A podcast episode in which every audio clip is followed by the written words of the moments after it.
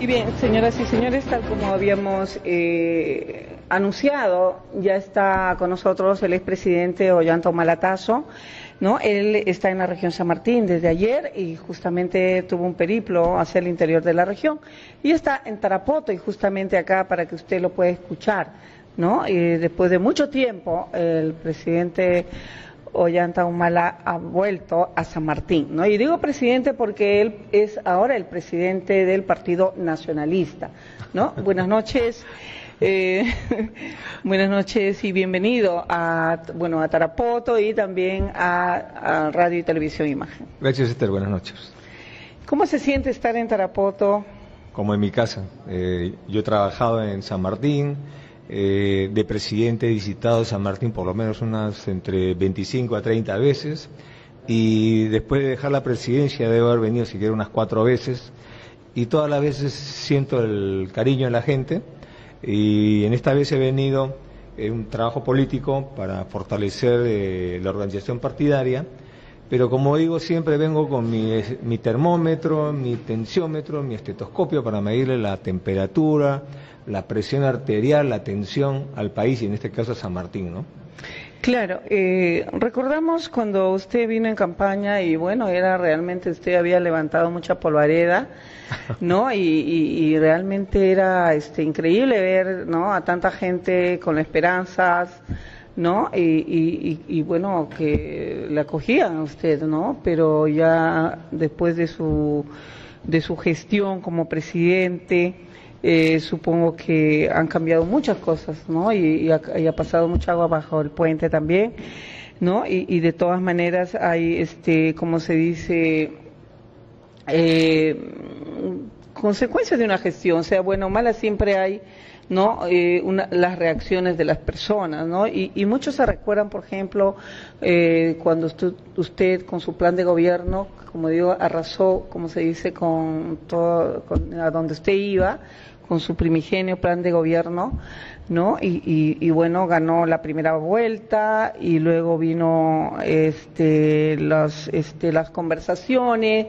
con personajes de la sociedad, ¿no? Eh, que le convencieron a usted cambiar una hoja de ruta, ¿no? ¿Se acuerda usted?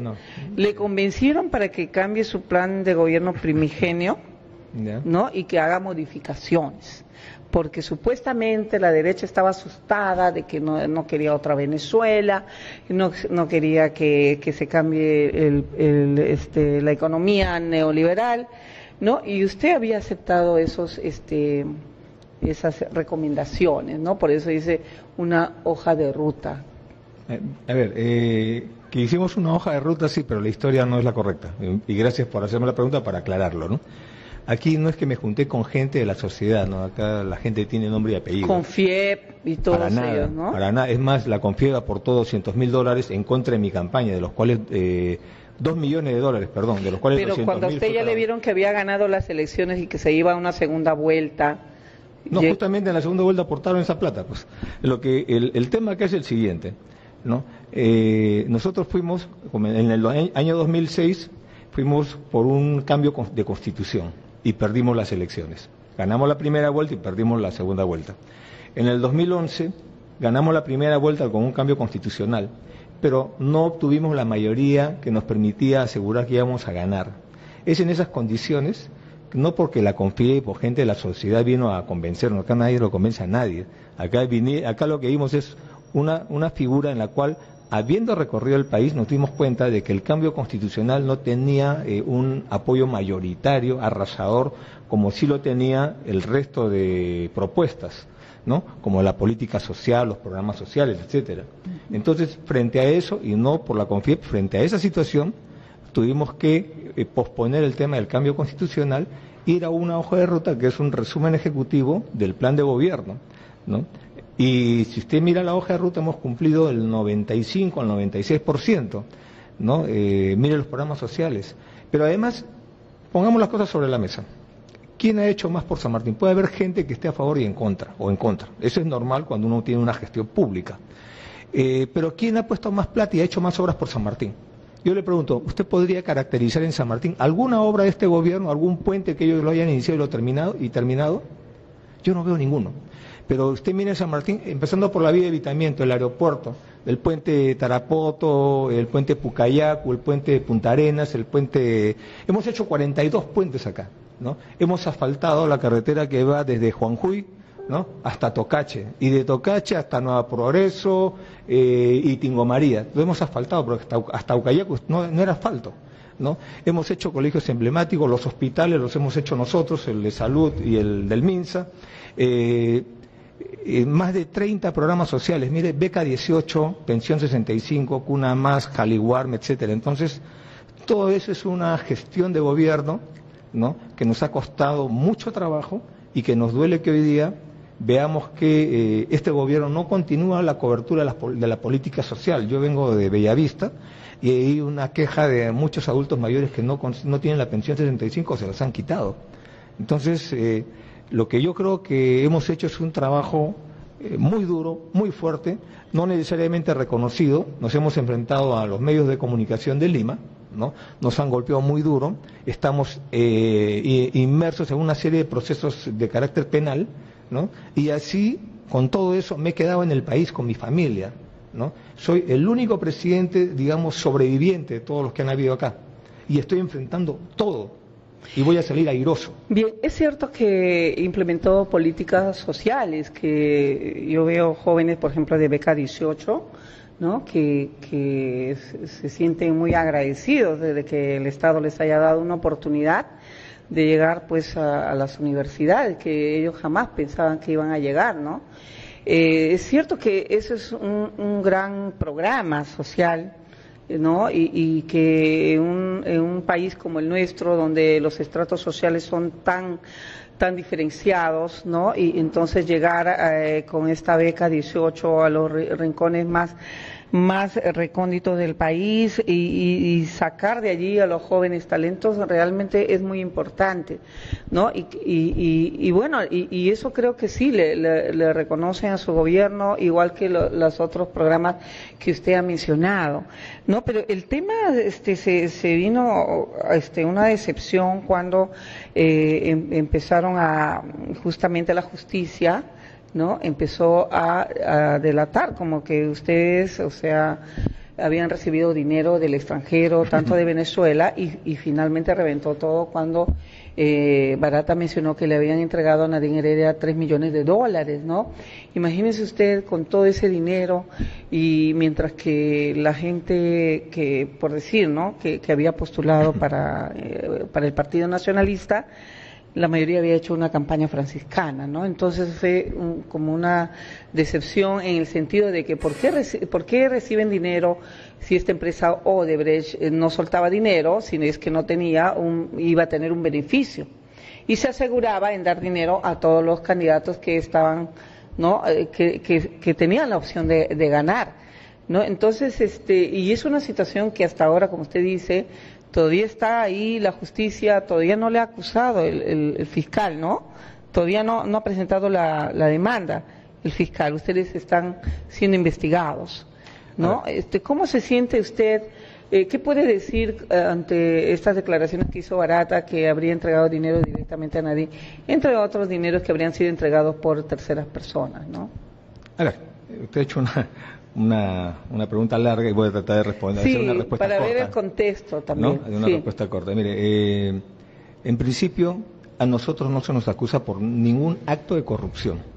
Sí, no, hay ninguna acusación. no, nadie puede decir que nos, que nos acusan por un acto de corrupción, o sea, haber tomado un sol siquiera o diez centavos siquiera del erario nacional. Nadie puede decir eso porque no lo hemos hecho.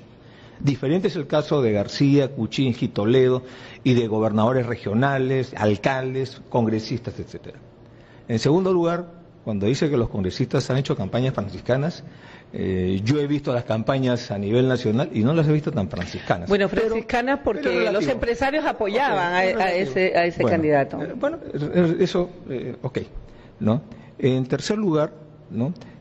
a nosotros no se nos está acusando por nuestra gestión de gobierno se nos está acusando porque hay una acusación presentada por el fiscal por supuestamente haber recibido 3 millones de dólares de financiamiento de la campaña, de una campaña que costó más o menos unos 7 millones de dólares. ¿no? que son las que es el costo que han tenido las campañas de todos los partidos, no se bajaban de 7 millones de dólares. Entonces, según eh, Barata, habría, habría dado. Nosotros hemos rechazado eso porque no lo hemos recibido. Nosotros hemos presentado nuestro informe a la OMPE de las aportaciones que se han hecho a la campaña. ¿no? Entonces, eh, insisto, eh, a nosotros no se nos acusa de corrupción. En segundo lugar, ustedes no han recibido los 3 millones de dólares. No, eso es mentira. En segundo lugar, ¿no? Eh, en el supuesto negado, como dicen los abogados, ¿no? que hubiera habido un financiamiento de una empresa a nuestra campaña, ¿no? eso no es delito en el Perú, porque el Estado no le paga a los partidos políticos la campaña. Los partidos políticos se nutren de aportes de campaña de los congresistas, de militantes y de empresarios. ¿no? Esa, es, la verdad de la milanesa. Recién a partir de agosto de este año, que se ha dado la ley de financiamiento de partidos, es delito. ¿no?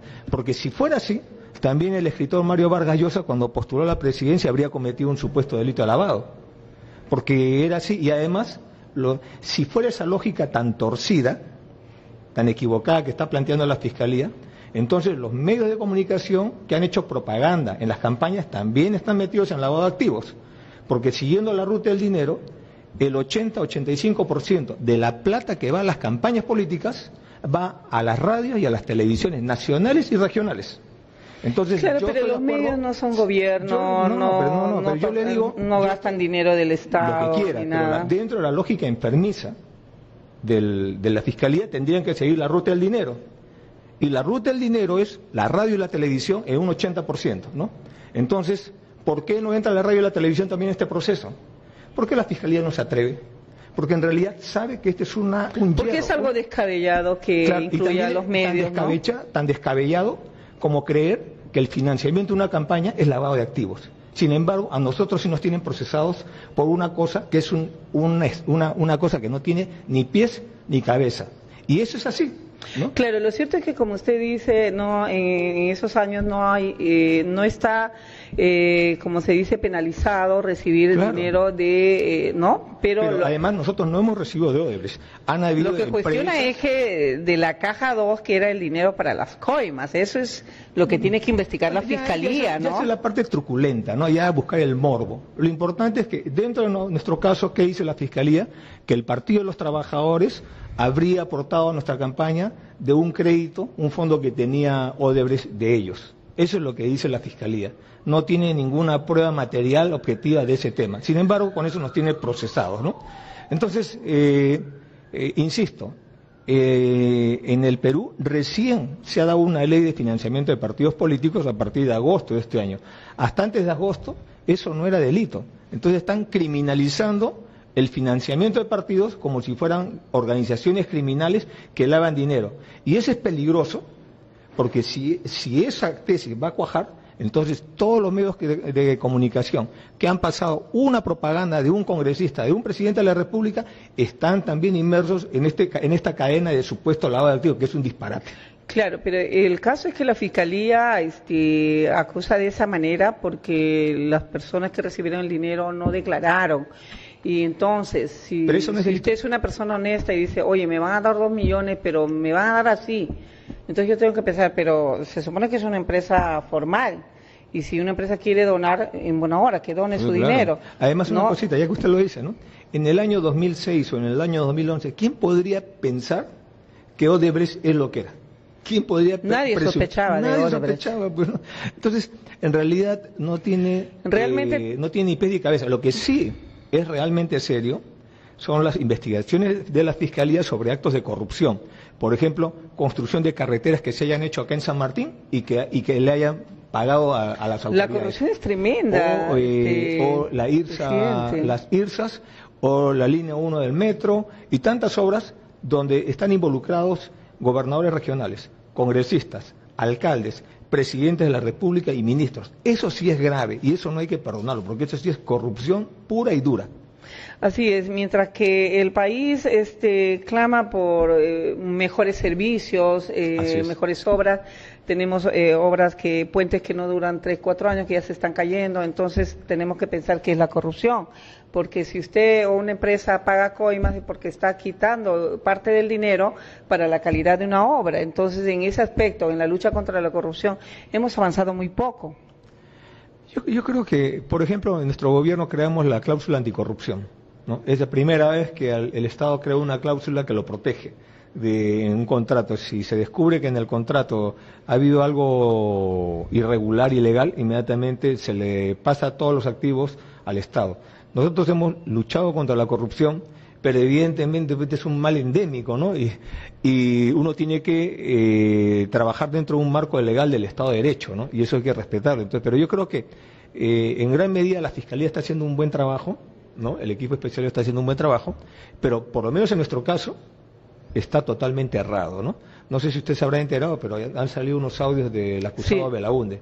¿Qué están demostrando estos audios? Unos audios donde él indica que los fiscales le han dicho tienes que declarar así para que no salga una contradicción y calce ¿no? Con otras declaraciones, entonces esto es grave y se tiene que investigar, ¿no? Claro, y con, ese, con esa declaración de ese acusado, a nosotros nos han puesto prisión preventiva, me han allanado mi casa. A usted le cayó como. Me han incautado mis cuentas bancarias. Una esperanza esas declaraciones, porque con eso puede, pueden invalidarlo. Bueno, todo lo investigado. Yo estoy, indignado porque se suponía que el equipo especial era especial porque era sumamente pulcro. Ahora nos damos cuenta que de especial no tiene nada, es lo mismo que las otras fiscalías.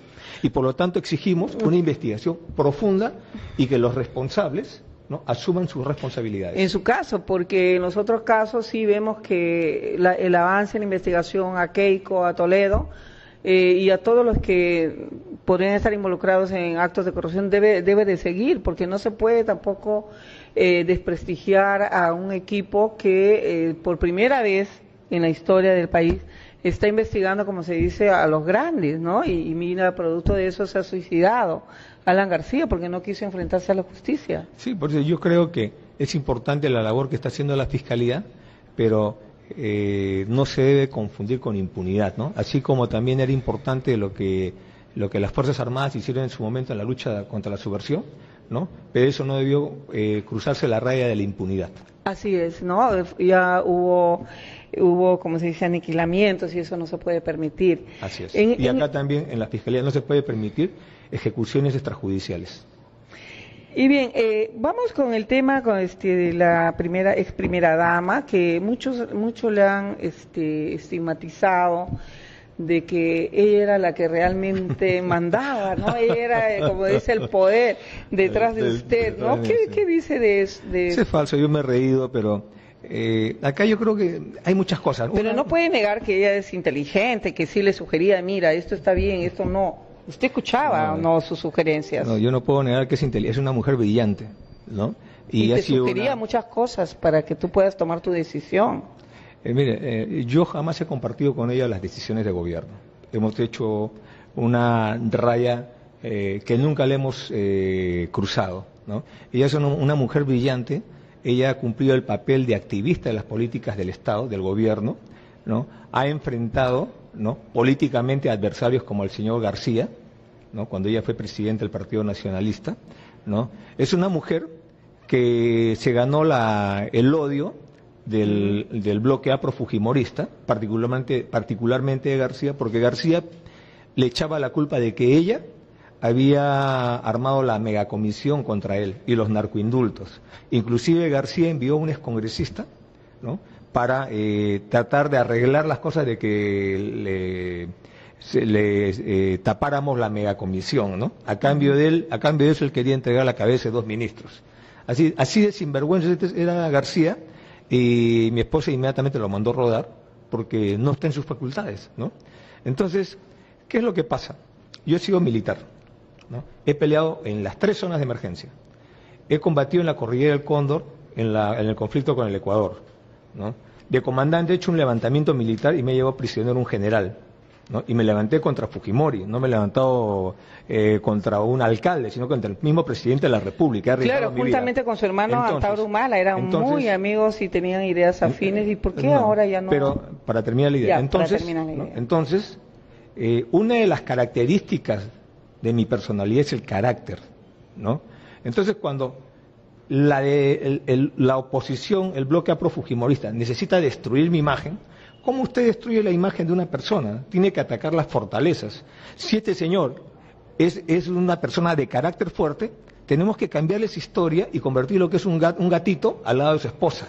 ¿No? Si una persona es deportista, hay que hacerlo creer que no es deportista. Si una persona ¿no? Eh, es muy inteligente, hay que hacerlo creer que es un cuadriculado. Es una estrategia que impuso el APRA, ¿no? Esa es una estrategia del APRA, del Fujimorismo, del Grupo El Comercio, de la CONFIEP, ¿no? que han sido nuestros ¿Cómo van a revertir esa, esa estrategia? Porque... con paciencia, con paciencia oriental, estamos saliendo de todo esto. mire usted. Le han hecho que, bueno, nadie ha quedado como que ha mentido con respecto a sus agendas. ¿Cómo logró que, eh, cómo quedó ella, no? Después de negar, obviamente esas agendas se pasearon por toda Europa. Yo en su lugar hubiera negado hasta el último porque yo no, un año van a pasar unas agendas y yo no puedo saber si es mío o no. Pero en este caso ella era la, la primera dama y siempre dijo que no y al final dijo que sí, ¿no? Y Esa es otra historia de la, de la, periodista, creo, Leiva, ¿no? Que tiene una ojeriza contra mi esposa, no sé por qué, ¿no? Porque eh, mi esposa no es que haya negado y haya después eh, cambiado de versión, como lo pinta la derecha, como lo pintan sí, así lo pinta, esa versión No, simplemente cuando le presentan las agendas, ella reconoce las agendas, más no el contenido, porque faltan hojas, etcétera. ¿No? Porque no sabían, eso lo teníamos en nuestra casa, ¿no? Entonces, lo, primero que uno dice, bueno, eso no es mío mientras no las vea, ¿no? después que uno las ve, entonces ya eh, reconoce la, agenda, pero tiene que chequear el contenido. El contenido lo hemos tenido que ir viendo y efectivamente es un contenido desfigurado y deformado, ¿no? Pero como yo le decía, yo creo que en el Perú no se perdona el éxito de la mujer, ¿no? Normalmente hay un machismo, ¿no? Eh, atávico acá, que no se perdona el éxito de la mujer. Lo que quiere es una mujer que esté detrás del marido y que sea prácticamente un florero en la mesa. Y hoy día no podemos impedir que nuestras hijas, nuestras mujeres, ¿no? sean profesionales, sean inteligentes, sean tan capaces como un hombre de ganar la vida, ganarse la vida y sacar adelante una familia y apoyar al esposo, ¿no? y viceversa. Eso es lo que hicimos nosotros. Y bien, ahora usted como presidente del Partido Nacionalista y que está recorriendo el país, entonces viene con una propuesta, porque usted se va a presentar el 2021. Por favor, lo que me preguntan. No, ahorita mi, única prioridad es eh, eh, cohesionar a mi familia que ha estado golpeada por todos estos, estos problemas, todas estas medidas, todas las medidas que están en el manual de los fiscales nos las han impuesto a nosotros, ¿no? Y yo tengo tres hijos menores. Mi otra prioridad es consolidar la organización del partido. ¿no? Y mi otra prioridad es salir airoso de todos estos procesos judiciales. Entonces, mis prioridades están ahí. mi prioridad no está en candidatear a la presidencia. Yo ya he sido presidente. Ya y, si usted compara las gestiones, verá que nuestra gestión ha sido muy superior a la gestión actual o a la gestión de García o a la gestión de Toledo. Miren nada más, como le decía, en términos de, de montos de inversión. Somos el gobierno que ha invertido 4.500 millones de soles en San Martín. El gobierno de García no llegó ni a 2.500. El de Toledo por ahí. este gobierno no va a llegar ni siquiera a 3.000 millones de soles. Eso es lo que está pasando. Y de ese dinero, en ejecución presupuestal, nuestro gobierno tuvo cerca de 90%, frente a la ejecución presupuestal de este gobierno de 40%. ¿Qué quiere decir eso? Que los, de los 4.500 millones de soles que pusimos en San Martín, casi el íntegro se ha quedado en San Martín. Pero en este gobierno, de los, de los 2.000 millones de soles que está poniendo hasta el momento aproximadamente en San Martín, con un 40% de ejecución, solo se está quedando eh, el 40%, ¿no? Algo de 800, mil, 800 millones de soles o menos, ¿no? Algo, eh, una cosa así, ¿no? Bueno, usted este, que está recorriendo el país siente que puede dar mucho más en la política. Claro que sí. Yo lo que quiero, em, eh, estos viajes es para fortalecer los cuadros, fortalecer la organización del partido y el 2021 se verá, ¿no? Pero de todas maneras, el partido va al 2021. Pero el partido va al 2021, pero entonces este, tiene que tener alguien en la cabeza, ¿no? Así es, y alguien atrás, en la cola también. En la cabeza y en la cola, el cuerpo. Usted va a estar en la cabeza, seguramente. no lo sé todavía. Bien, ha estado en Bellavista y sabemos que se han reunido con los productores de arroz que han tenido muchos problemas en estos últimos años y que inclusive eh, eh, los sanmartinenses sufrimos tres paros y son bravos estos paros porque ellos cierran las carreteras y nos incomunican y escasean los alimentos. ¿No? Este, ¿qué, ¿Qué acuerdos tuvo con ellos? ¿Qué promesas les hizo? Yo los he escuchado. Yo creo que hay mucho por aprender de, de los gremios. ¿no? En principio, el Perú del 2011, cuando llegué a la presidencia, no es el mismo Perú que yo dejé el año 2016, ni hoy día, al 2019, es el mismo país. ¿no? Eh, en la época que estábamos de gobierno, nosotros a los arroceros como a, los sectores eh, agrícolas, les dimos estabilidad de precios, que es fundamental para un agricultor. Es decir, que cuando siembra un producto, sepa cuando, el precio al cual lo va a vender cuando lo cosecha. ¿no? Y ahí tiene que haber una protección del Estado les dimos un precio de aproximadamente 1.200 soles por tonelada de arroz, que les permitía tener ganancia, ¿no? En este momento el precio del arroz está en 600 soles la tonelada. Sí, es una pena realmente la crisis que está pasando este Pero no solamente, no solamente ese, ese problema, ¿no?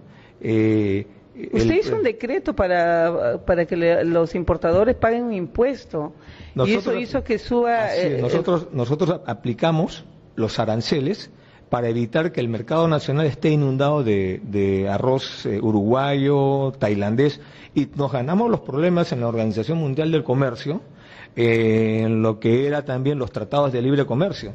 Pero si no hacíamos eso, hubiéramos quebrado el sector arrocero, como hubiéramos quebrado el sector cafetalero, como a los palteros, ¿no? Pero logramos entrar, por ejemplo, al mercado mexicano, pero protegiendo nuestro mercado. Hoy día no pasa esto. Entonces, por ejemplo, ¿Qué puede pasar? Yo veo la situación de los, de los arroceros, ¿no? Donde los dirigentes están judicializados.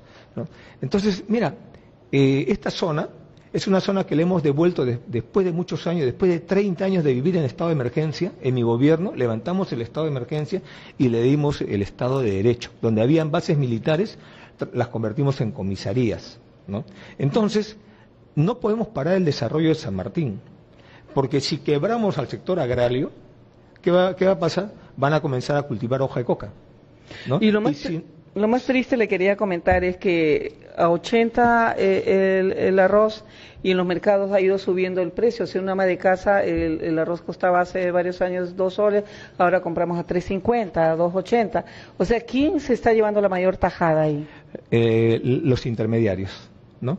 Además de esto, y ese es un problema de falta de control del Estado, porque ese tema de que el Estado no debe intervenir en el mercado es un cuento chino. El Estado tiene que intervenir, intervenir bien. Por eso el Estado tiene que tener presencia en todo el país, ¿no? Y este, este, es el problema que estamos viviendo, ¿no?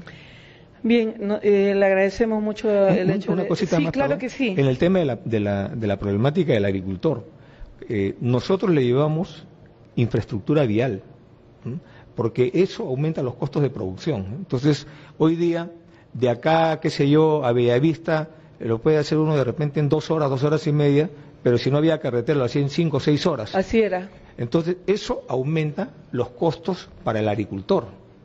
Entonces, eh, la, política de desarrollo agrícola es la infraestructura vial es el Internet que hemos traído a las 10, provincias de San Martín, para que sepan cómo están los precios, ¿no? para que se actualicen. Una política de fortalecimiento y cuidado de las semillas, ¿no? una estabilidad de precios que les dé ganancias a los agricultores. ¿no? Y los CITES, acá también hemos traído los Centros de Innovación Tecnológico, para ayudar a mejorar la calidad de la producción eh, regional, ¿no? de tal manera que les damos la oportunidad de fortalecer este sector. ¿no? Y ellos hablan de una justicia que no la comparten los grandes lobbies en Lima. Para los grandes lobbies de Lima, lo importante sería quebrar a todos estos agricultores, porque todos son en su mayoría eh, minifundistas. Dentro de la teoría del gran agro para la exportación, el, el minifundio no es rentable, tiene que ser latifundio. ¿Y cómo quieren, cómo pretenden desde Lima lograr el minifundio?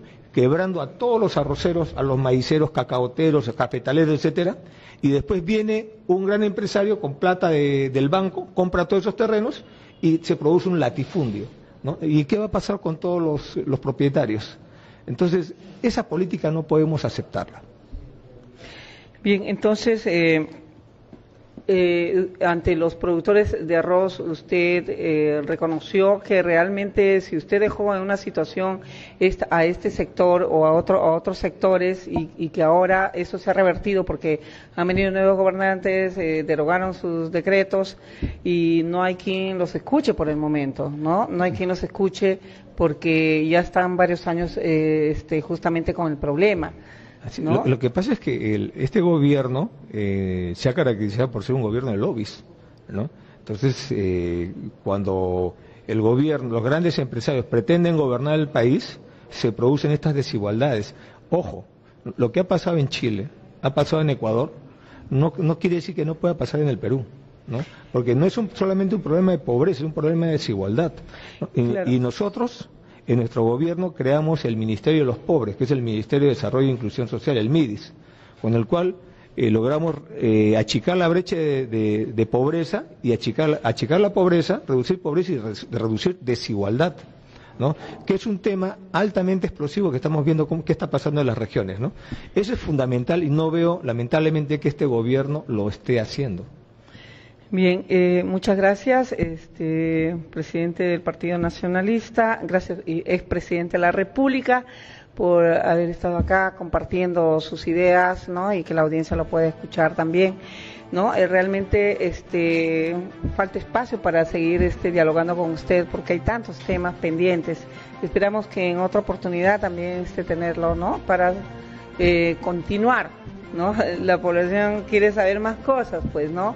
Eh, las noticias vienen de Lima y entonces ustedes no se encargaron de no de reivindicarse de, no se quedaron es, muy difícil ¿no? Esto ha sido una es muy difícil enfrentar al 80% de la concentración de medios que es el comercio no uno puede decir una cosa y lo tapan 10 titulares no y en un día y lo que dice usted no lo sacan nunca no pero ese es el problema es uno de los problemas que se requiere en el país no es eh, una ley de, comunicaciones que no permita eh, los grandes carteles y grandes monopolios en, las comunicaciones. ¿no?